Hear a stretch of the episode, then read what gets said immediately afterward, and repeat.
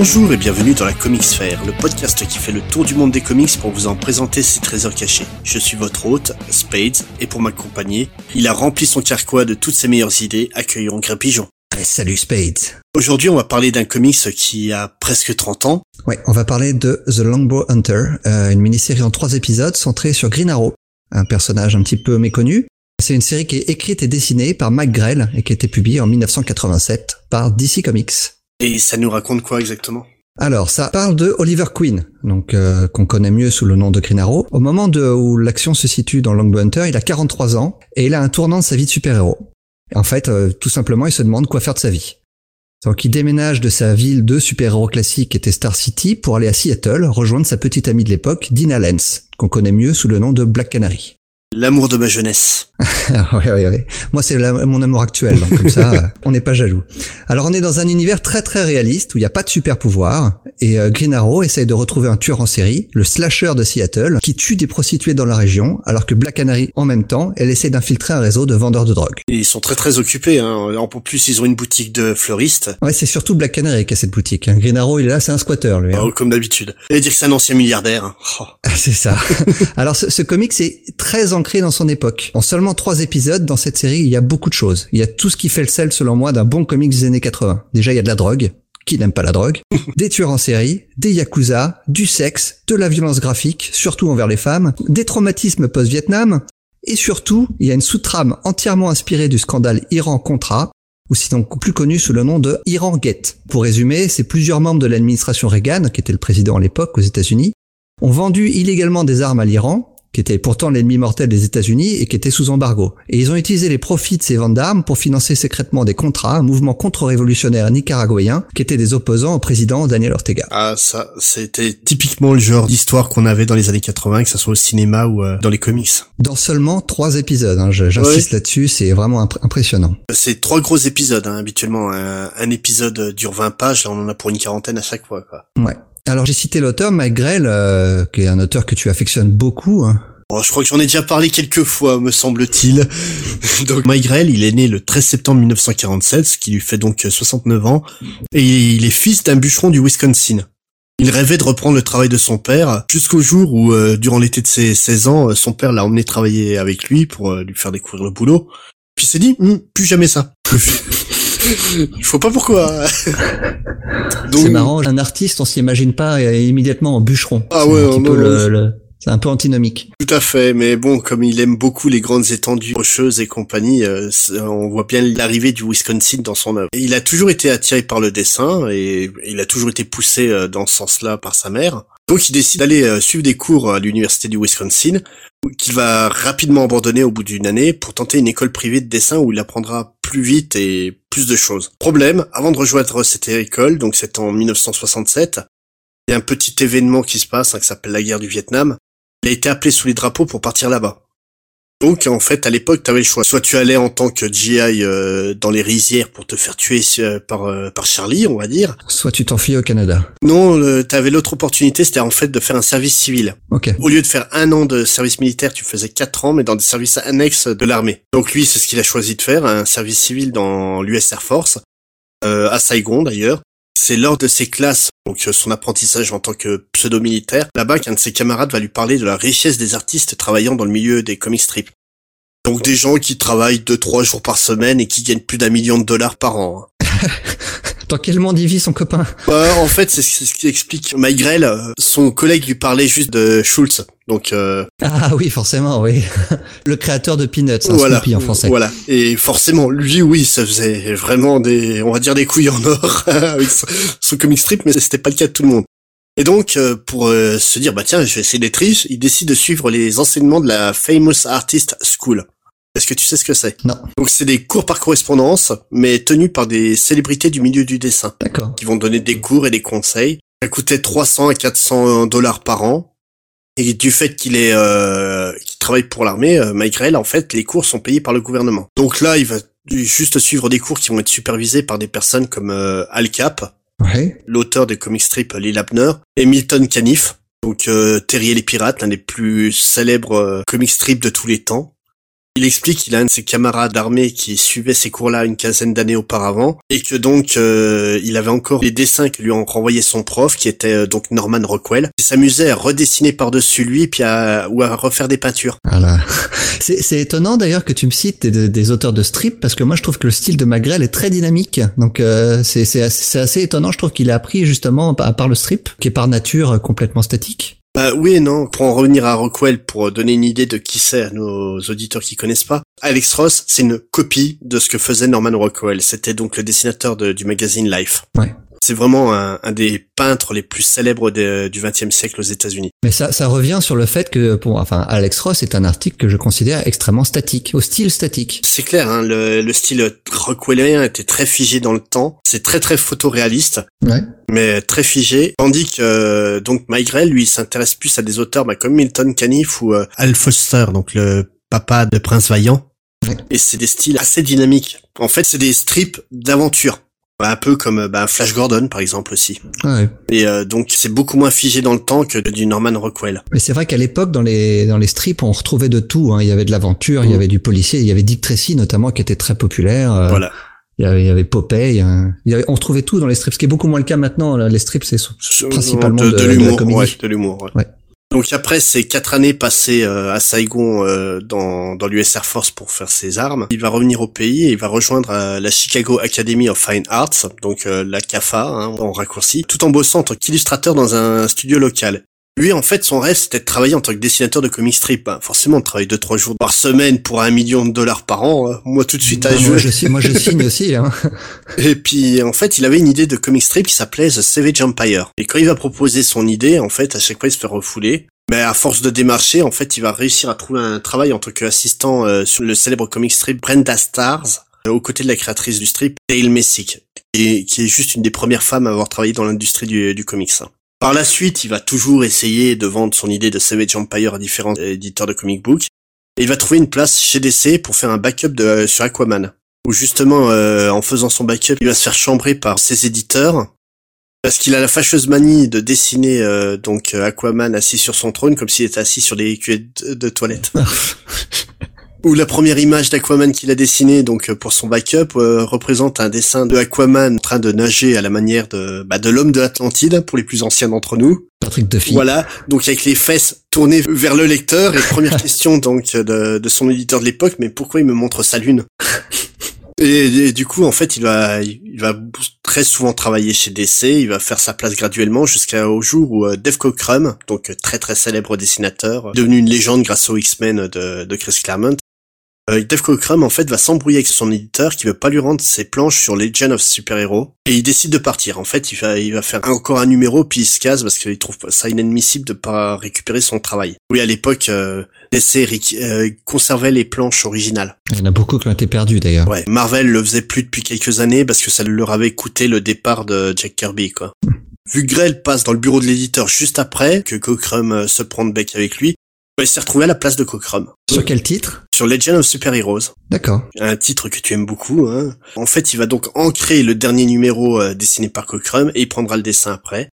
C'est un vrai acharné de travail, réalisant 3 à 5 planches par jour. Donc c'est à peu près autant que Brian Hitch en un an. Je et il va bosser sur quasiment l'entièreté du catalogue d'essais euh, de l'époque en à peine 4 ans. Soit il va faire des covers, soit il va faire des intérieurs, soit il va faire de l'ancrage. Mais de toute manière, il va poser sa plume sur quasiment tous les titres du catalogue DC. C'est l'homme à tout faire chez DC à cette époque-là. il devait être tout jeune encore. Ben oui, il devait à peine avoir la, avoir la trentaine. Et vraiment, il avait que ça dans la vie. C'est comme il expliquait, il travaillait euh, 10 heures euh, de jour, il allait dormir 2 heures, il reprenait 8 heures, jusqu'à ce qu'il tienne plus debout, il dormait une heure, euh, il continuait à travailler quoi. On est loin du rêve euh, à 3 jours par semaine, un million de dollars. Hein. Pour beaucoup, il est devenu une légende pour les lecteurs de comics grâce à sa série Warlord, qui est en fait une version améliorée de son comic strip The Savage Empire. Donc il a enfin réussi à vendre son idée. Euh. En la modifiant à la dernière seconde, parce que quand il l'a proposé donc à Julius Schwartz, qui était donc euh, le rédacteur chef de DC à l'époque, il s'est rendu compte de tout ce qui allait pas au moment où il le disait. Donc il a modifié l'histoire au moment où il était en train de la raconter. The Savage Empire, ça racontait l'histoire d'un archéologue de notre époque qui se retrouve projeté à l'époque de l'Atlantide, qui va donc en fait, c'est un comic strip d'aventure pur et dur. C'est que ça avait été refusé par toutes les maisons euh, d'édition à l'époque parce que le comic strip d'aventure ça ne marchait plus. Donc son héros se retrouve bloqué dans le monde de l'Atlantide euh, juste avant le cataclysme et il va découvrir tout ce qui a mené au cataclysme euh, de l'Atlantide. C'est assez similaire à un pitch d'un épisode de Black et Mortimer d'ailleurs. Voilà. Mais et donc euh, sa série Warlord, ça raconte l'histoire. Euh, là, donc ce n'est plus un archéologue, mais un pilote de l'US Air Force. On rappelle qu'il a travaillé à l'US Air Force, donc il connaît bien les avions, hein, euh, le père Grell. Et ce pilote de l'US Air Force, en suivant la courbure de la Terre, en passant au-dessus du pôle Nord, il va se retrouver à l'intérieur de la Terre. En fait, il va trouver un chemin vers le centre de la Terre, comme euh, le cherchaient euh, les nazis durant la Seconde Guerre mondiale. Il va découvrir un monde à l'intérieur où il va se retrouver euh, bloqué dedans, il va être réduit en esclavage, il va être le Spartacus moderne de ce monde et armé de son épée et de son, et de son magnum, il va faire régner la, justice à travers le monde de Scartaris. C'est une très bonne série, mais beaucoup de monde à l'époque se plaignait du fait que le titre, il était pas lié du tout à la continuité d'essai. Mmh.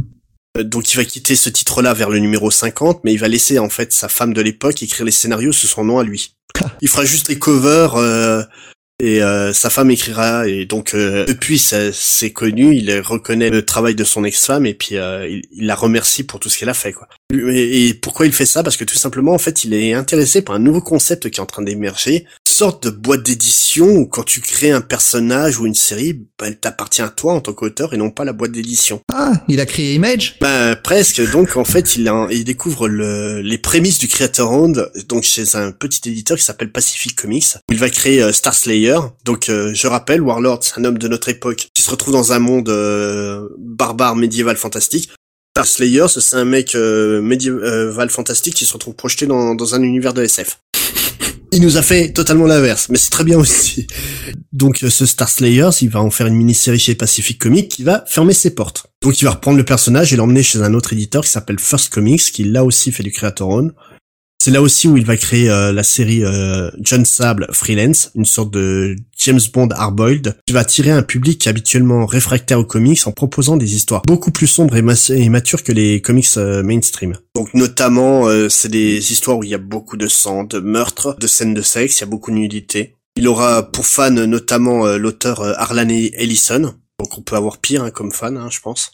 Il va revenir en fait chez DC en 1987 pour la série dont on parle ici. La carrière de Grell, même si ça fait quand même des années qu'elle dure, c'est vraiment ses personnages emblématiques. C'est Warlord, Green Arrow et John Sable, tout simplement. Et c'est il revient assez régulièrement sur ces titres-là. D'ailleurs, Green Arrow, il, continue à, travailler dessus en faisant des covers pour la série, euh, la série actuelle dans Rebirth. Hein. C'est normal, vu qu'on va fêter le 30e anniversaire, c'était logique de l'inviter lui en tant que variante euh, artiste. Et surtout, en fait, il a aussi dessiné les webcomics euh, dédiés à la série télé Arrow. Oui. Ouais, bon ça, je vais, je vais me passer de lire ça. Hein. Mais justement, euh, même si tu veux te passer de lire ça, le personnage de Green Arrow ferait peut-être qu'on en parle un peu plus, tu vois pas? Ouais, alors, euh, tu le sais aussi bien que moi, si ce n'est mieux, beaucoup de personnages de l'univers DC sont très anciens. Est-ce que tu sais en quelle année a été créé Green Arrow? 1941. Ouais. Est-ce que tu peux me citer d'autres personnages qui ont été créés la même année, très connus, pas seulement chez DC d'ailleurs hmm, Aquaman. Ouais. Euh, il y a eu donc Captain America. Captain America chez Marvel, enfin pas encore Marvel. Mais... Oui, à l'époque Timely. Euh, et en autres persos, il y en a tellement, tous les persos, euh, ben Wonder Woman. Et Wonder Woman. Alors tu m'as cité les trois plus connus, on peut citer aussi Hawk Girl. Oui. Ou les Seven Soldiers of Victory chez DC. Seven Soldiers of Victory, en fait, c'est la Justice League euh, qui avait chez DC. C'est ça. Et donc elle a été créée l'année de la création d'Aquaman et de Wonder Woman. Green Arrow, c'est la création d'un homme, Mortimer Weisinger, qui a créé également Aquaman, mais qui est surtout connu pour autre chose. En fait, il n'est pas connu pour son travail de scénariste, il est connu pour son travail ah oui, non, non, c'est une légende de l'édition, que ce soit euh, l'édition de pulp comme de comics. Ouais, et notamment en comics, il a euh, édité pendant très très longtemps Action Comics et Superman, et il a été aussi éditeur sur la série télévisée Adventures of Superman, euh, la célèbre série des années 50 avec George Reeves. Ah oui, ouais. Pour revenir à Green Arrow, par contre, le design revient à George Papp. Alors George Papp, il est c'est pas vraiment une légende du comics, mais quand même, il a une petite carrière. Alors déjà, il a créé, il a, c'est lui qui a dessiné Green pour la première fois, mais tout de suite après, euh, il est parti à la guerre. Euh, on est en 1941 et il s'est engagé dans l'US Navy. Comme beaucoup de dessinateurs de l'époque, hein, on peut penser à Kirby et Simon euh, notamment. Notamment, ouais. Et alors lui, il est revenu de la guerre en 46, il a retrouvé son poste directement sur Green Arrow et il va le dessiner jusqu'en 1958. Donc il va vraiment laisser sa patte sur le personnage. Ouais, dire que maintenant un dessinateur est pas foutu de rester plus de trois mois sur un titre. ah, lui, il est resté 12 ans euh, sans discontinuer et il est remplacé. Est-ce que tu sais qui le remplace en 1958 Certain Jack Kirby, non? Exactement. Qui lui, par contre, prendra aussi le scénario. Oui. Euh, George Papp, il était simplement dessinateur. Alors après avoir quitté euh, Green Arrow, il va officier sur Superboy pendant 10 ans, jusqu'en 1968, où là, euh, sa carrière va se terminer à l'âge de 52 ans, tout simplement parce qu'il va être envoyé par DC pour avoir avec d'autres artistes eu des revendications sur la retraite et la santé. C'est très connu cette période-là sous le nom de la purge chez DC, donc en 1968. Euh, euh, je pense qu'on y reviendra un jour dans un épisode. Oui, je pense aussi, oui, ça sera intéressant. Euh, donc on va revenir à Green Arrow, hein, c'est ce qui nous intéresse aujourd'hui. Alors à sa création à l'âge d'or, c'est pas du tout le Green Arrow qu'on connaît actuellement. Tout départ, c'était un archéologue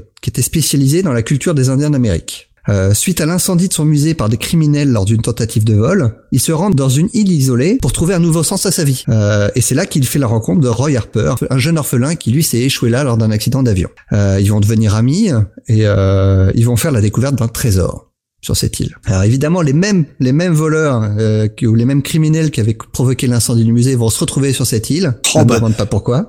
Les coïncidences, c'est étrange. Hein Et évidemment, ils sont également à la recherche du trésor. Ah oui, tant qu'à faire.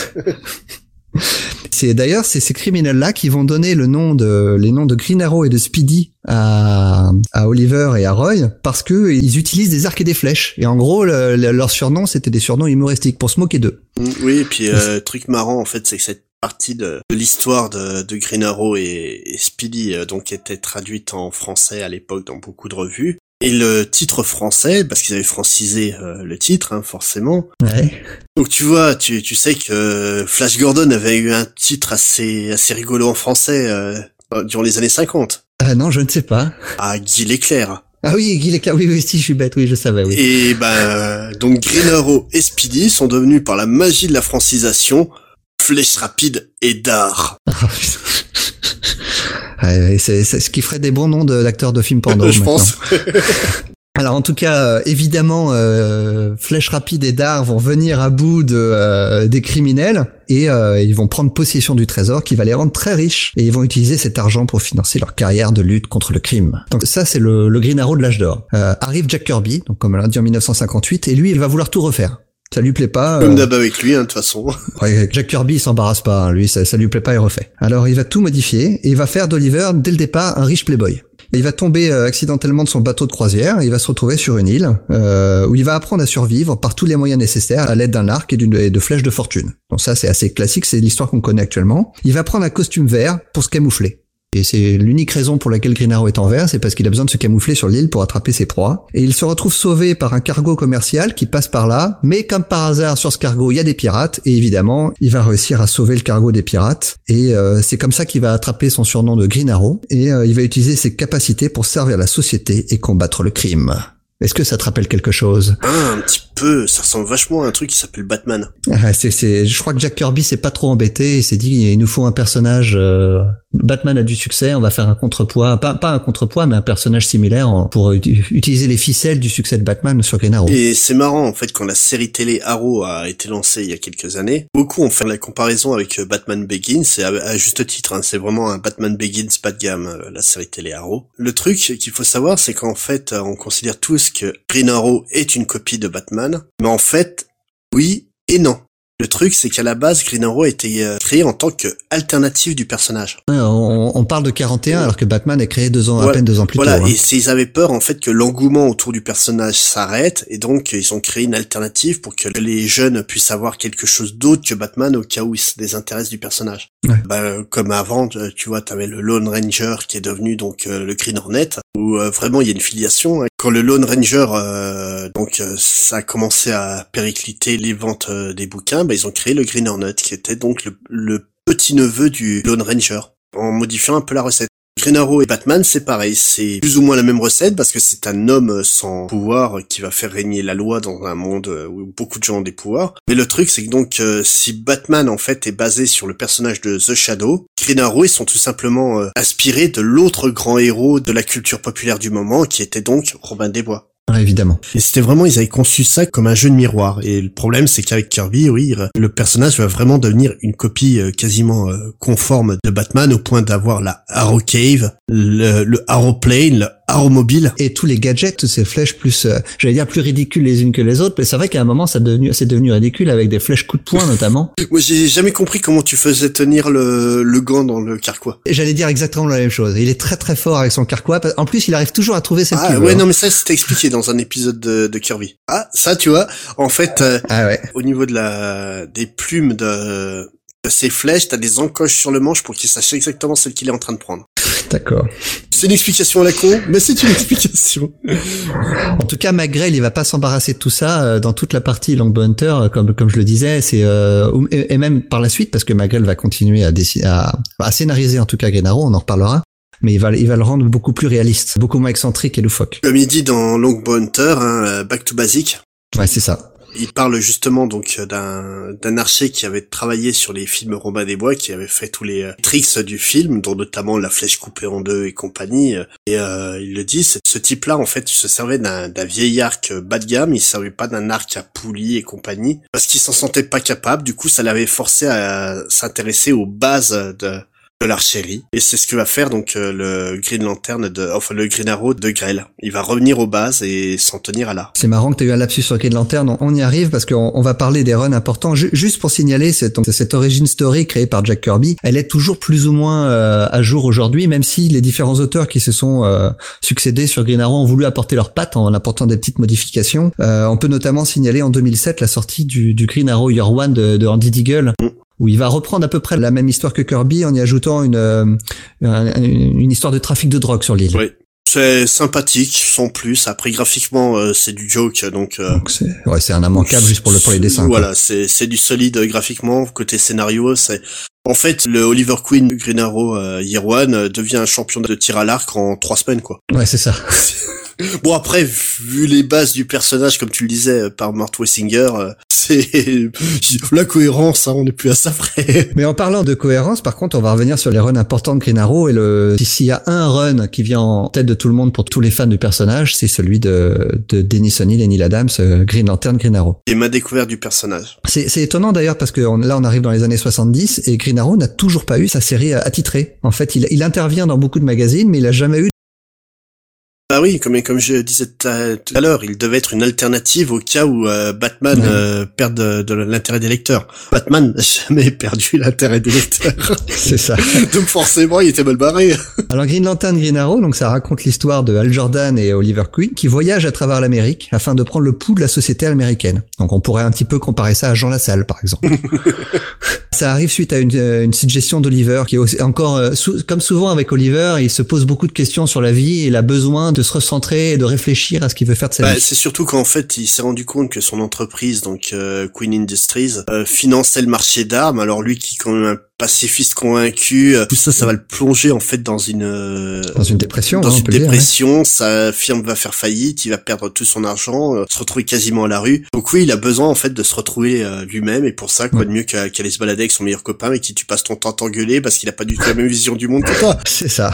Alors cette série, elle est révolutionnaire pour l'époque parce que comme je disais, on est en 1970. Bon, ils vont faire face à des super vilains, comme souvent dans les comics de cette époque-là, mais surtout à des problèmes beaucoup plus réalistes euh, des problèmes sociaux et sociologiques. Ils vont faire face à la consommation de drogue, notamment de, de Speedy. Ah mais cette cette cover quoi, qu'est-ce qu'elle est qu'est-ce qu'elle est mythique, elle, est mythique hein. Euh, ils vont faire face à des problèmes de pollution. Euh, encore une fois, on est en 1970, hein, c'était pas très commun. Aux discriminations raciales. Il y a un épisode qui met carrément en scène un ersatz de Charles Manson et sa secte de tueuses. D'ailleurs, euh, c'est comme ça qu'on va retrouver Black Canary dans la série. Black Canary qui va essayer de tuer Oliver sous l'emprise du Charles Manson de, ça de sera pas la seule fois. Hein. Ils ont une relation compliquée. Tu nous en parleras tout à l'heure. ce qui rend, à mon avis en tout cas, et tu en parlais, la série très intéressante, c'est les désaccords politiques entre les deux héros. Oliver, ce qui est un personnage très très marqué à gauche, alors que Al, Al Jordan, à l'époque, c'était un chantre de l'ordre et du conservatisme. Alors lui, il fallait surtout pas sortir des clous. Ce qui est un petit peu étonnant quand on connaît le personnage de récent en tout cas. Je, je, je, ne saurais trop conseiller la lecture de ce run. On a choisi de parler de Longbow Hunter, mais on aurait très bien pu parler du Green Lantern Green Arrow, qui est un, énorme classique. On va revenir à Green Arrow et les runs marquants sur le personnage. Donc évidemment, après celui de Denis O'Neill et Neil Adams, qui n'était pas dans une série Green Arrow, mais bien dans la série Green Lantern. La toute première série euh, Green Arrow euh, après après celle de autour de Green Lantern Green Arrow, c'est celle créée par McGrell, qui fait suite directement à The Longbow Hunter, qui était une mini-série, qui a connu beaucoup de succès et du coup, on a demandé à McGrell de continuer une série sur le personnage. Moi, je considère que cette série est un monument. Ah oui, non. En fait, pendant pendant cinq ans, Grell, il va ancrer son personnage dans un environnement urbain et réaliste, à tel point d'ailleurs que le nom, le nom Green Arrow n'interviendra qu'une seule fois dans l'intégralité du run, et c'est dans le premier épisode de Long Hunter. C'est en gros considéré euh, que après Batman Year One, Miller et Mazzucchelli avaient continué de faire une série euh, sur l'univers de Batman Year One, quoi. Ouais et pendant plusieurs années euh, consécutives. Alors il va rester euh, sur le titre jusqu'en 1993 euh, et euh, la série est, extrêmement violente, mature, mais et également on peut on peut préciser qu'elle est complètement à l'écart de l'univers super-héroïque DC. C'est marrant parce que tu disais la même chose sur son travail sur Warlord. Je pense que malgré elle, ça n'intéresse pas l'univers partagé. Bah, en fait, le travail sur Warlord, en fait, ils ont commencé à l'intégrer à la continuité à partir du moment où lui est parti du titre. Ouais, c'est ça. Et ils vont faire la même chose avec euh, avec. Hein. Oui, c'est c'est clairement ça. Lui, clairement, ce qu'il a envie, c'est la continuité avec le reste de l'univers. Il s'en fout. Lui, ce qu'il veut, c'est écrire des bonnes histoires. Comme il l'expliquait par rapport à John Sable, s'il a envie d'écrire des histoires qui lui plaisent à lui. Et s'il lui elles lui plaisent à lui, ça plaira forcément au lecteur. Et vraiment, oui, c'est un run fabuleux qui est extrêmement sombre et puissant. Et les personnages euh, bah, qu'on découvre déjà dans Hunter, je pense notamment à, Shadow. Hein. Shadow. Et tu sais l'amour que je porte pour ce personnage. Hein. Shadow, pour expliquer à ceux qui n'ont jamais lu euh, le run de Grell, prenez Electra et vous augmentez son potentiel par mille. Et vous avez Shadow bah, En fait, c'est Electra, mais plutôt que d'avoir des ninjas, personne n'aime les ninjas. Là, elle est entourée de Yakuza. C'est beaucoup plus intéressant, c'est beaucoup plus réaliste, euh, beaucoup plus urbain. Et, son personnage a une vraie profondeur euh, qui est autre que celui d'Electra, quoi. Et vraiment, elle a une vie qui est pas facile. c'est une arme vivante réellement. La série va survivre au départ de Magrel pendant quelques années, euh, jusqu'à la jusqu'à la mort du personnage. Hein, spoiler alerte. C'est Kevin Smith qui va ressusciter Oliver Queen en 1980, pardon, pas en 1980 en, 2000. Et il va relancer en gros Green Arrow de la même manière qu'il avait relancé Daredevil quelques années plus tôt chez Marvel. On peut lire les deux séries euh, back to back, c'est quasiment les mêmes. D'abord, il va étendre ce qu'il a appelé la Arrow Family, donc euh, il va ramener Oliver d'entre les morts, mais il va introduire une nouvelle Speedy, donc euh, qui est Mia, une prostituée adolescente qu'Oliver va sauver. Et, euh, il, va donc en faire sa, sa son nouveau sidekick. Non non non non, c'est pas c'est pas lui qui va faire d'elle son nouveau sidekick, c'est elle qui a décidé qu'il allait être son mentor et il se tait. non mais Kevin Smith en fait fait de Mia la sidekick de la sidekick d'Oliver. Voilà. Il va aussi rappeler le fils légitime d'Oliver qui s'appelle Connor, qui avait qui avait pris sa place à sa mort à la fin du de, j'allais dire à la fin du run de Grell, non, c'était déjà plus Grell. à la fin de la série euh, lancée par Grell. Et aussi le, donc son fils par adoption, le Speed originel Roy Harper, dont on a parlé avant. D'ailleurs, c'est marrant parce qu'en relisant donc euh, Longbow Hunter, euh, j'avais relu euh, donc le run de Smith euh, juste avant. La scène dans le run de Smith, Roy est en train de se rappeler de l'entraînement que lui avait donné euh, Holly, d'être patient, de respirer, d'attendre la bonne seconde pour que la, la bonne flèche parte au bon endroit. C'est quasiment un copier-coller d'une séquence du run de Grell. Mais de toute manière, tout le run de Smith est hyper référencé. Kevin Smith, mais, mais il a fait la même chose avec Daredevil. En fait, il est, c'est un fan de comics, il est comme nous, c'est un vrai geek. Lui, ce qui l'intéresse, c'est raconter des bonnes histoires, mais en même temps en intégrant tout ce qu'il a aimé dans les comics qu'il a lus. Et c'est ce qu'il va faire avec Green Arrow, où il va réintroduire euh, tous les éléments qu'il a aimés. Évidemment, il a, c'est un grand fan du run de, de Grell, donc il va réintroduire beaucoup d'éléments de cette villa d'Oliver. Mais également, il parle beaucoup du run de, de Denis O'Neill et ah Adams. Hein. Bah, en fait, le truc, c'est que le run de Smith, donc euh, Green Arrow revient mystérieusement après, euh, je crois, cinq ans de décès. C'est ça. Personne sait. Lui, il a plus aucune mémoire de ce qui s'est passé depuis ouais, la fin du run de Naru Green Lantern. Quoi. Alors c'est difficile d'en parler sans spoiler, mais c'est vrai qu'il se passe quelque chose d'extrêmement important dans le Hunter qui va affecter Oliver à tel point qu'il ne sera plus jamais le même après. Bah, comme dit le personnage qui le ramène, qui est aussi un personnage qui va être affecté par les événements au point de devenir euh, ce qu'il a toujours combattu, c'est il a ramené Holly au moment où euh, l'innocence est encore là, tout simplement. Dans le run de Smith, il y a plein de références euh, à Grell, mais pas uniquement dans les moments, euh, on va dire, épiques ou au niveau des personnages, mais dans des moments extrêmement simples. Au tout début de Longbow Hunter, donc on a donc Oliver Queen et Dina Lenz qui se qui s'emménagent ensemble, qui se mettent en couple réellement. Et dans au tout début du run de Smith, il y a donc euh, Dina, donc Black Canary, qui se rappelle de la période où il était avec Oliver Queen. Et la scène dont elle va se rappeler, c'est simplement une scène du quotidien. Et c'est typiquement le genre de scène que décrivait Grell au début de Long Bunter. Ouais, ouais c'est vrai. Excellent, excellent hein, le, le run de Smith. Moi, j'ai beaucoup aimé. J'avais zappé beaucoup de références à l'époque. Je pense vraiment qu'il est, euh, il, se lit très bien quand on l'a, quand on connaît pas bien le, le, le, personnage Green Arrow, mais quand on connaît bien le personnage et quand on connaît bien euh, les, les, moments clés de son histoire, il, c'est encore plus fort. Donc là, on a, on est au début des années 2000. Euh, il y, a, y, a, eu, il y a eu beaucoup de séries autour de Green Arrow tout le long des années 2000 et 2010. Pour, à mon sens, il y a pas grand chose vraiment marquant. C'est des bonnes histoires, mais c'est pas des grands runs du niveau de ceux qu'on a cités avant jusqu'à ce qu'arrive Jeff Lemire, qui euh, s'est sorti il y a quelques années maintenant, euh, qui va tenir donc, la série Gennaro sur une vingtaine d'épisodes, avec le formidable, moi les, euh, j'ai pas d'autres mots pour qualifier Andrea Sorrentino au dessin. Magnifique. Et en fait, alors Jeff Lemire, lui, il va essayer de recréer la mythologie autour du passage d'Oli sur l'île et il va ajouter beaucoup d'éléments sur les véritables raisons pour lesquelles euh, Oliver s'est retrouvé là-bas. Parce que tous les autres scénaristes qui ont parlé du passage d'Oliver sur son île déserte, euh, c'était toujours des raisons accidentelles. Et en fait, Jeff Lemire, pour lui, euh, il va créer une mythologie autour du fait que c'est son père, le père d'Oliver, qui a tout fait pour qu'il aille là-bas pour qu'il s'endurcisse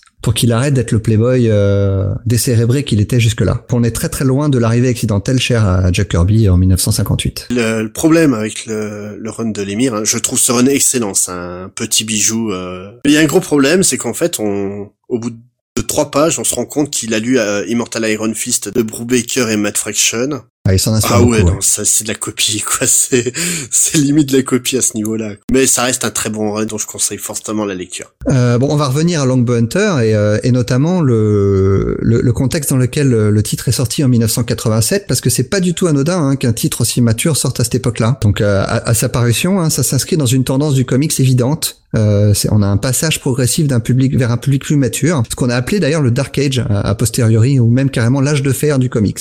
Alors euh, c'est une période qui est plus sombre, qui est même plus effrayante et qui met l'accent sur le sexe, la violence et la représentation complexe des personnages. On en parlait tout à l'heure euh, avant de préparer l'émission, mais nous, on est on est euh, on est né à la fin des années 70 et euh, moi en tout cas moi pour mon pour ma part j'ai découvert les comics à peu près les traductions françaises qui correspondent à peu près à cette époque-là. Donc pour moi moi j'ai pas j'ai pas connu le changement. Pour moi les comics ont toujours été comme ça. Mais les lecteurs de l'époque ont été extrêmement déconcertés à tel point qu'il y a eu beaucoup de gens qui ont quitté les comics, la lecture de comics à cette époque-là parce que c'était un univers qui était plus du tout innocent et pour les enfants, mais qui vraiment s'adressait à un public adulte. Non, et puis c'est c'est surtout l'effet euh, Crisis on Infinite Earths aussi, qui a en fait beaucoup de gens ont pas aimé qu'on arrête la continuité pour rebooter l'univers d'essai. Ouais. Comme euh, actuellement, on a eu des gens, euh, enfin récemment, on a eu des gens qui ont, qui ont aussi gueulé sur DC avec les New 52, dont j'ai fait partie hein, sur cette euh, sur cette vague. Ouais, oui, et encore maintenant chez DC encore une fois avec Rebirth. Pareil chez Marvel avec Secret War, quoi. En fait, c'est hmm. il y a une conjonction éditoriale où on s'est retrouvé donc avec un reboot de l'univers. On a essayé de simplifier, mais aussi de le mettre plus dans l'air du temps. Et justement, au niveau de l'ère du temps, euh, la, la deuxième moitié des années 80, c'est quand même la fin, du moins de la guerre froide, c'est la chute du bloc Est.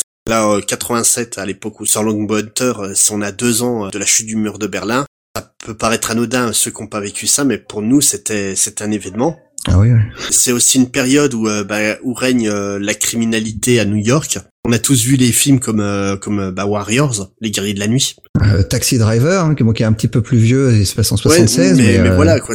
Une ville très violente. C'était une ville hyper violente où la mafia se partageait le trottoir avec des gangs de rue encore plus violents. Là, ça a été le règne des serial killers comme le Zodiac et Son of Sam. Mais c'est vrai que cette période-là, c'était du pain béni pour des scénaristes qui étaient au fait de ce qui se passait dans la vie de dans la vie de tous les jours pour tous les gens. Quoi. Et ils en ont profité, Green notamment. Ouais, non, hein. vraiment, c'est on, on, avait une conjonction historique qui permettait ce genre d'histoire. Comme je te disais avant qu'on enregistre, pour moi, Long Hunter me fait penser beaucoup au film euh, Le Justicier dans la ville, euh, Death Wish, avec euh, Charles Bronson. Avec Charles Bronson. Où un flic vieillissant se rend compte bah, que le monde a changé, que l'innocence elle est finie, puis qu'il va falloir se montrer si violent que le monde en lui-même. Et Long Hunter, c'est exactement ça. Et c'est vraiment ça. je vais pas dire que ça arrivé graduellement parce que John Sable, qui a commencé au début des années 80, déjà plus ou moins ça. Quoi. Bah, en fait, le, Dark Age, on, souvent on dit que ça a commencé avec Dark Knight Returns et Watchmen. Mm. Euh, mais il y a des, comme tu disais, il y a John Sapp qui était avant, qui, qui laissait préfigurer de, de l'arrivée de cette tendance. Mais il n'y a pas que ça. T'avais pour Vendetta d'Alan Moore, Miracle Man d'Alan Moore en 1982, hein, donc cinq ans avant 87. T'as Ronin de Frank Miller en 83 et t'as des thèmes très matures dans Camelot 3000 dont on a déjà parlé, qui sort en 82 aussi. Euh, hein. Tu prends chez Marvel, t'avais donc le Supreme Squadron euh, qui sortait, qui en fait carrément mhm. un prémisse de ce que sera Watchmen quatre ans plus tard. Et même pour continuer avec Marvel, hein, cette, cette tendance est aussi n'a pas seulement touché DC. Hein, on, peut penser par exemple à la, Clone Saga avec des thèmes beaucoup, beaucoup plus complexes que tout ce qu'on a eu avant euh, sur, sur Spider-Man. Hein. Sur Spider-Man, euh, Craven Last Hunt, euh, la dernière chasse de Craven. Ouais. Et donc il y a eu des histoires les plus sombres du personnage, quoi.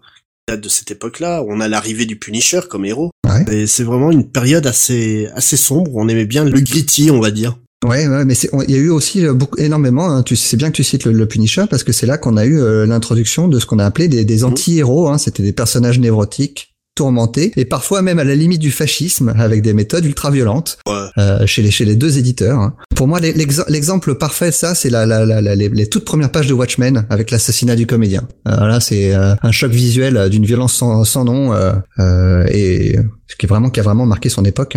Et pour revenir à DC, moi tu parlais de Crisis on Infinite Earth, beaucoup d'auteurs en fait ont utilisé cette période pour complètement redéfinir des personnages. Donc on pense à Green Arrow qui a complètement changé, mais pas seulement. Hein. Euh, Wonder Woman a été complètement, j'allais dire rebooté, mais par ouais, par George Perez. Superman avec le, le, run de John Byrne, beaucoup plus adulte et intéressant que tout ce qu'il y avait eu avant. Euh, le Flash aussi a été complètement changé. Ici, ça a permis euh, en fait de redéfinir les bases euh, du personnage hein, pour en rester chez DC, Batman Year One. Ouais, bien sûr. Et ça a permis aussi la création de nouveaux personnages ou de, en tout cas de la réactualisation de personnages. Et là, euh, en, avec des séries extrêmement adultes. Moi, je pense évidemment à Animal Man de, de Grant Morrison en 80 ou le Sandman de Neil Gaiman en 89. Tout ça, ça a conduit à, très logiquement à la création de Vertigo début des années 80. On a déjà beaucoup parlé, et puis il faudrait peut-être qu'on se décide à traiter d'un titre Vertigo à un moment donné.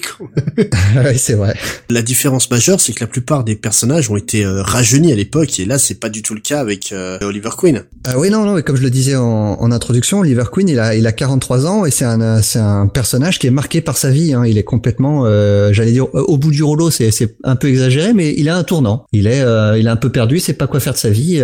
Magrel, en fait, joue beaucoup avec ça. Hein. c'est un, un personnage qui s'ennuie, qui se cherche. Des mondes midi. Hein, euh. Ouais, c'est ça, la crise de la quarantaine. Et c'est euh, c'est là que Magrel se démarque des autres auteurs parce que quand on, a cité euh, John Byrne, on a cité euh, Georges Pérez avec Wonder Woman, ils vont avoir une approche complètement différente où ils vont rajeunir leurs personnages pour les faire repartir de zéro. Magrel, lui, non, c'est pas ça qui l'intéresse. Lui, il veut raconter des histoires adultes, matures sur un personnage qui, qui vit qui vit une crise. Mais d'ailleurs, j'y avais pas pensé avant, mais c'est peut-être la raison pour laquelle le, ce Green Arrow là s'inscrit pas dans l'univers DC, hein, parce que si tu y penses, euh, tous les personnages ont été rajeunis ou, ou, changés. Donc Flash a été remplacé par un personnage plus jeune, euh, Green Lantern est remplacé par un personnage plus jeune, Superman est rajeuni, Wonder Woman est rajeuni, toute l'ensemble de la Justice League de l'époque est complètement rajeuni. Donc en fait, Green Arrow n'a plus rien à faire là-dedans. Soit il aurait commencé sur le tard, ou soit il aurait commencé très jeune avant l'arrivée de Superman. Hmm. Donc le plus simple, c'était d'en faire une série à part euh, qui vit où il vit sa, sa, sa, vie à Seattle. En plus, Seattle, une ville, une ville qui est complètement à l'écart des États-Unis. Hein au, nord, au nord-ouest. Au mieux une série à part qui soit de qualité qu'une série dans la continuité qui soit de la merde. Ah bah ça. Mais par, par rapport à la continuité, euh, sa petite amie Dina, elle est très ancrée dans la continuité, hein, vu qu'elle est va quand même au fur et à mesure appartenir à la Justice League, va devenir un membre des Birds of Prey par la suite. Surtout voilà, ce qui est surtout intéressant avec elle, c'est vraiment son couple avec Oliver. Ah, alors on va pas dire que Dina est, est intéressante parce qu'elle est dans le, dans couple avec Oliver. On va pas définir euh, Dina juste juste parce qu'elle est en couple avec Oliver c'est c'est le couple, c'est ce couple-là qui donne de l'intérêt aux deux, qui est vraiment extraordinaire. C'est ça, euh, parce que pour depuis le début, on parle que de Green Arrow, mais euh, je pense qu'on est d'accord tous les deux pour dire que c'est le, le, couple Green Arrow Black Canary qui est, qui est mythique. Euh, d'ailleurs, Oliver, il est, il, en est presque presque drôle et embarrassant à, par moment à tel point il est amoureux de Black Canary. Et la réciproque paraît pas toujours évidente d'ailleurs hein, dans les histoires. Ce qui fait que Dina est un personnage vraiment intéressant. Pour moi, en tout cas, je sais pas ce que t'en penses, c'est un, des couples les plus iconiques de l'univers DC après euh, Lois et Clark, euh, Superman et Lois Lane. J'aimerais te dire oui parce que tu sais que je les aime tous les deux, quoi. Mais le problème, c'est que voilà, c'est un couple qui reste très en retrait et pourtant je les trouve plus prodigieux encore que Lois et Clark. Parce que tout simplement, là, la personne sente euh, du couple, à l'homme. Ah, c'est Dina. Déjà parce que elle a un pouvoir, elle. Elle a un pouvoir et elle est aussi une, une grande artiste martiale. Ouais. Là où euh, c'est une, championne de judo en tout cas dans le run de, de Dennis O'Neill et Neil Adams. Je sais pas si ça évolue avec le temps. c'est en fait une championne de judo euh, de base et aussi comme elle a été la sidekick de Wildcat, donc le membre de la Justice Society, elle est aussi une championne de boxe. D'accord. Et par la suite, en fait, elle va apprendre tout ce qui est possible et inimaginable en arts martiaux. Quoi. C'est même quand elle va perdre son son cri sonique, euh, qui est donc euh, enfin son son cri de, de canari, euh, comme il l'appelle. Bah, d'ailleurs, à l'époque du run de Magrel, elle, elle n'a plus de super pouvoir. Ouais. Même quand elle l'a pas, elle est capable de se défendre toute seule. Même comme ça, dans une lutte à main nue entre Oliver et Dina, Oliver c'est qui se prend la raclée de sa vie. Ah oui, oui, c'est évident. Déjà ça, ça change la dynamique du couple. Il y a aussi le fait que c'est plus que des, des simples amants, c'est aussi des vrais partenaires. Euh... C'est des partenaires dans le crime. Oui, voilà, c'est bien qu'ils soient pas criminels. C'est euh, si on prend Batman, vrai qu'il a beaucoup de partenaires féminins. On peut penser à une tresse euh, notamment. Ou Catwoman. Oui, une tresse, euh, c'est pas son amant et euh, Catwoman, c'est son amant, mais on peut pas dire que ce soit vraiment une partenaire. Quoi. Non, non, ouais. elle, est, elle est très ambiguë, tandis que là, vraiment, ils sont bah, dos à dos l'un avec l'autre, prêts à, à, se couvrir en cas de besoin. Et c'est notamment donc une des bases dans Longbow Hunter. Mhm. Mais euh, pour, pour revenir au début de leur histoire, donc elle, elle, a grandi au cours des décennies à travers le multivers. Hein, je vais expliquer pourquoi. Mais euh, comme la plupart des histoires d'amour qui finissent mal en général, tu connais la chanson. Mhm. Euh, ça n'a pas toujours été très simple entre tous les deux, euh, entre les deux personnages. Hein. Ils ont eu des débuts très étranges. Alors déjà, on l'a déjà dit, euh, Green Arrow a été créé en 1941 au début de l'âge d'or, et Dina elle a apparu six ans plus tard en 47. Alors, leurs itérations ne ressemblaient pas tellement aux héros qu'on connaît aujourd'hui, on l'a déjà dit pour Green Arrow, mais il y a... Euh, déjà que la version en fait de 47 de Dina, c'est pas Dina, c'est la mère de, de, celle qui va être Dina. Euh, la version de 47. Ah bah tu vois, je suis passé à côté de ça dans mes recherches. En fait, euh, la première Black Canary, c'est donc euh, la mère de, de, celle qui s'appellera par, par, la suite Dina Laurel Lenz. Ouais, c'est Crisis qui a tout changé. Les origines des deux Canaries ont été rechangées dans Secret Origin 50 pour en faire plus qu'une. Mmh. Donc en fait, la première rencontre entre Green Arrow et la Black Canary de l'époque du, du Golden Age, donc qui est donc la mère de la Black Canary de celle qu'on connaît maintenant, s'est faite dans les années 60. Euh, mais alors, est-ce que tu sais pourquoi à l'époque, Green Arrow et Black Canary ne pouvaient pas être en couple? Euh, ben, si c'est la mère parce qu'elle était mariée. Et elle est, c'est la première raison, c'est parce qu'elle était mariée, mais il y a une deuxième raison. Parce qu'elle était criminelle? Non, non, non. C'est beaucoup plus prosaïque que ça. Ils n'habitaient tout simplement pas sur la même terre. Ah oui, c'était gênant, oui. Oliver habitait sur Terre 1, tandis que Dina était sur Terre 2. Elle faisait partie de la Justice Society of America. Oui, exact. Je pense qu'un jour on reviendra sur cette histoire de multivers. Hein. À l'époque, les rencontres entre les différentes terres étaient fréquentes et euh, la Justice Society a rencontré la Justice League of America dans le numéro de Justice League of America numéro 21.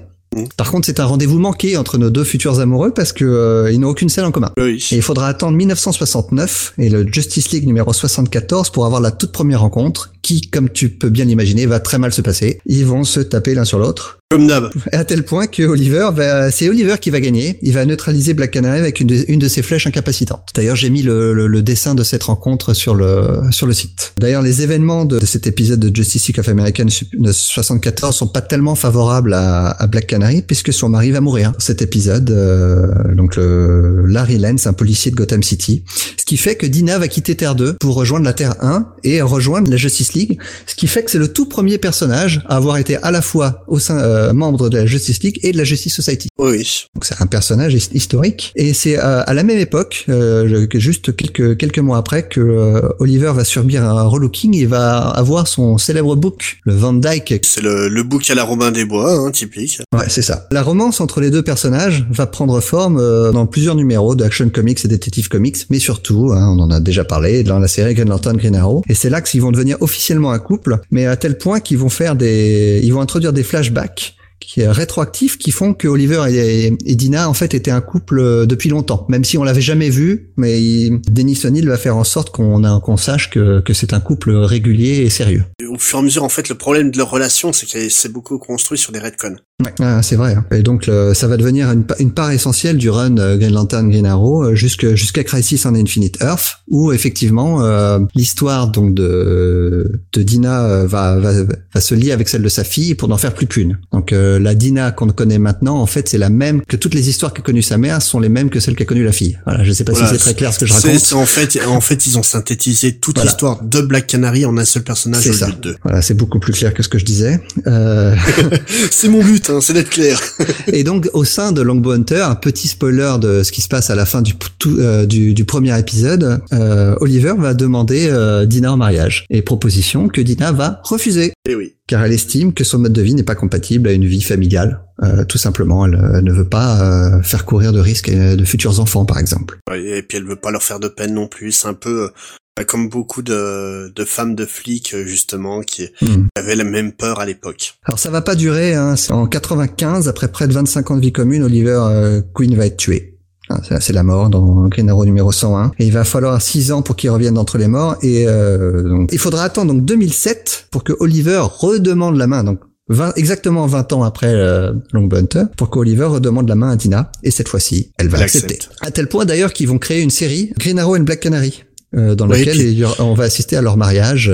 Et puis euh, pour prouver l'importance des personnages malgré euh, le fait que ce soit des personnages secondaires quand même, c'est que l'épisode du mariage va être traité comme si c'était réellement un événement par l'éditorial de DC. C'est vraiment un numéro anniversaire total. Et à tel point d'ailleurs que ce numéro-là va lancer la toute première série Green Arrow and Black Canary, qui va avoir un petit succès. En tout cas, elle va continuer jusqu'au New 52. Et là, c'est le drame. Car la relation, au sein des New 52, la relation Oliver Queen euh, Lenz va complètement disparaître, à tel point qu'on va jamais les revoir ensemble. Et il faudra attendre Rebirth et le numéro Green Arrow Rebirth pour enfin avoir les, les retrouvailles. Ce qui pour des vieux, des vieux lecteurs comme nous, hein, c'est, ça fait un petit peu du bien. Bah, l'arrêt du couple, en fait, c'est une décision de Dan Didio, donc le rédacteur en chef de qui, qui au début des New 52 a décidé, un, plus aucun couple dans les super-héros parce que les super-héros en couple c'est des super-héros heureux puis moi je veux pas qu'ils soient heureux. Donc euh... ce qui est complètement stupide. C'est de, la merde. Pour en revenir au run de Grell, euh, c'est un couple très heureux et euh, on peut pas dire que les, les aventures qui s'y déroulent et, euh, et, le sentiment des personnages soient Non non et en fait suite à ça donc Lois et Clark c'est fini. Il faudra le retour de, du vrai Clark et de la vraie Lois pour on les revoit ensemble. le couple Green Arrow, euh, Black Canary, c'est fini. T'as donc aussi euh, Flash et Iris West. Oui. Pareil, euh, le couple n'a jamais été ensemble. Au contraire, on, colle des, des love interest de tous les côtés à, Barry Allen. Je trouve ça un peu débile. Bah, c'est c'était le la ligne éditoriale des New 52 avec des personnages beaucoup plus jeunes, donc beaucoup moins prêts en tout cas à, à s'ancrer dans une vie plus adulte. Ouais, mais justement, tu parles de Longbow Hunters où tu euh, dis qu'ils ont une vie de couple euh, heureuse. Oui, au début, parce que par la suite, dans le run de, de Grell... Ah, il va faire des bêtises, il va faire des bêtises. Allez voir à droite à gauche, hein, monsieur. Notamment ce qui donnera la naissance de, de Connor Hawke, donc euh, son fils par la suite. Voilà, c'est et puis elle va jamais vraiment lui pardonner. Le truc, c'est que ça reste quand même un couple mythique, un couple puissant. C'est des personnages super intéressants tous les deux. Et briser un couple comme ça, juste pour se dire, hum, ça se vendra plus on a vu que ça marchait pas, quoi. Ah bah à tel point d'ailleurs qu'ils ont euh, avec Rebirth ils ont reformé le couple. pour en revenir au couple Oliver Dina, moi en tout cas je sais pas ce que tu en penses, mais ça me fait penser à un autre couple euh, chez chez la maison d'en face. Euh. Et pas qu'un peu. Captain America et Iron Man. Ah bah, oh bah zut alors. Bah non enfin.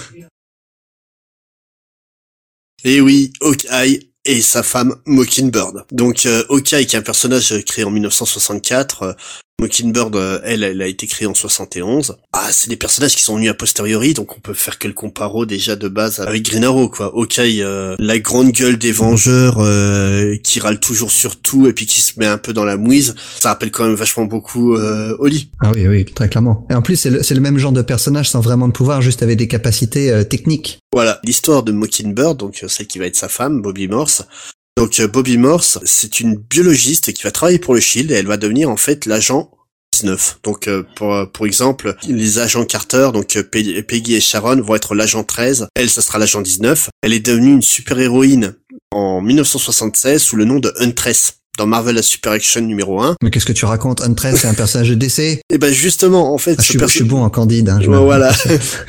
Mais justement, le, le truc, c'est que ce personnage ne va réapparaître qu'en juillet 80, donc 4 ans plus tard, hein, comme quoi il a vachement servi de le faire, dans Marvel Team Up 65, et là elle aura pris le nom de Mockingbird, parce que justement, DC aura entre-temps pris le nom de Huntress pour devenir euh, l'héroïne de Terre 2, donc euh, la fille de Batman et Catwoman. Mais donc, ils ont dû modifier un personnage à cause de DC. À mon avis, ils se sont dit, on va se venger, on va la, la mettre en couple avec l'archer de service. Ah oui, Mockingbird, euh, la Canary, hein, des noms d'oiseaux. Et, en fait, c'est deux couples qui vont vivre beaucoup d'aventures ensemble, qui vont euh, s'engueuler assez souvent, qui vont être très amoureux l'un de l'autre, et qui vont avoir quand même beaucoup de similitudes. Hein. Euh, Déjà, euh, comme tu le disais, Black Canary avait perdu euh, son cri, son, cri de canari, et donc se servait de ses compétences d'artiste martial. Mockingbird, sa compétence, c'était d'être une grande artiste martiale. Il y a une chose très surprenante, c'est que quasiment en simultané, Mike sur Green Arrow et Steve Englehart sur West Coast Avengers, donc la série où on vivait les aventures de Hawkeye et, euh, et Mockingbird, ont eu la même idée quasiment en simultané, celle de mettre les héroïnes dans des cas d'agression sexuelle plus que poussés.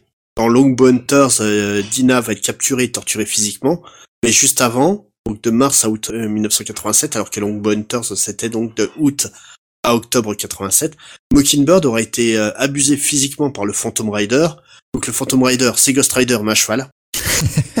dans, dans West Coast Avengers, euh, 18 à 23. Donc euh, dans Longbow Hunter, euh, la Canary va être capturée, euh, mise à nu, euh, coupée de tous les côtés. Et Magrel a confirmé qu'il sous-entendait qu'il y avait eu euh, des violences sexuelles. Là, dans West Coast Avengers, c'est même euh, au-delà d'être euh, suggéré, c'est clairement dit. En fait, le Phantom Rider va user de ses pouvoirs pour euh, contraindre Mockingbird à tomber amoureuse de lui, à avoir donc des, des relations sexuelles avec lui. C'est ce qu'on appelle clairement un viol. Ouais. Dans les deux cas, bah, ça va être l'occasion pour les compagnons euh, des deux jolies demoiselles de considérer leur position vis-à-vis de leur code moral. Une mort est-elle acceptable si c'est pour sauver la ou venger la femme que l'on aime? Et c'est marrant parce que les deux séries en fait elles vont partir dans des directions totalement opposées. Je vous dis pas qui fait quoi de Hawkeye et euh, Green Arrow, mais l'un des deux va faire un choix qui va pas rester euh, anodin. Tin, tin, tin. Depuis le début, on parle donc de Longbow Hunter comme si c'était une série euh, assez importante et d'à côté ça l'est parce qu'elle est, elle est vraiment remarquable et elle a modifié un personnage euh, en profondeur comme peu de séries ont été capables de le faire. Mais est-ce que c'est une série qui a eu la reconnaissance à l'époque?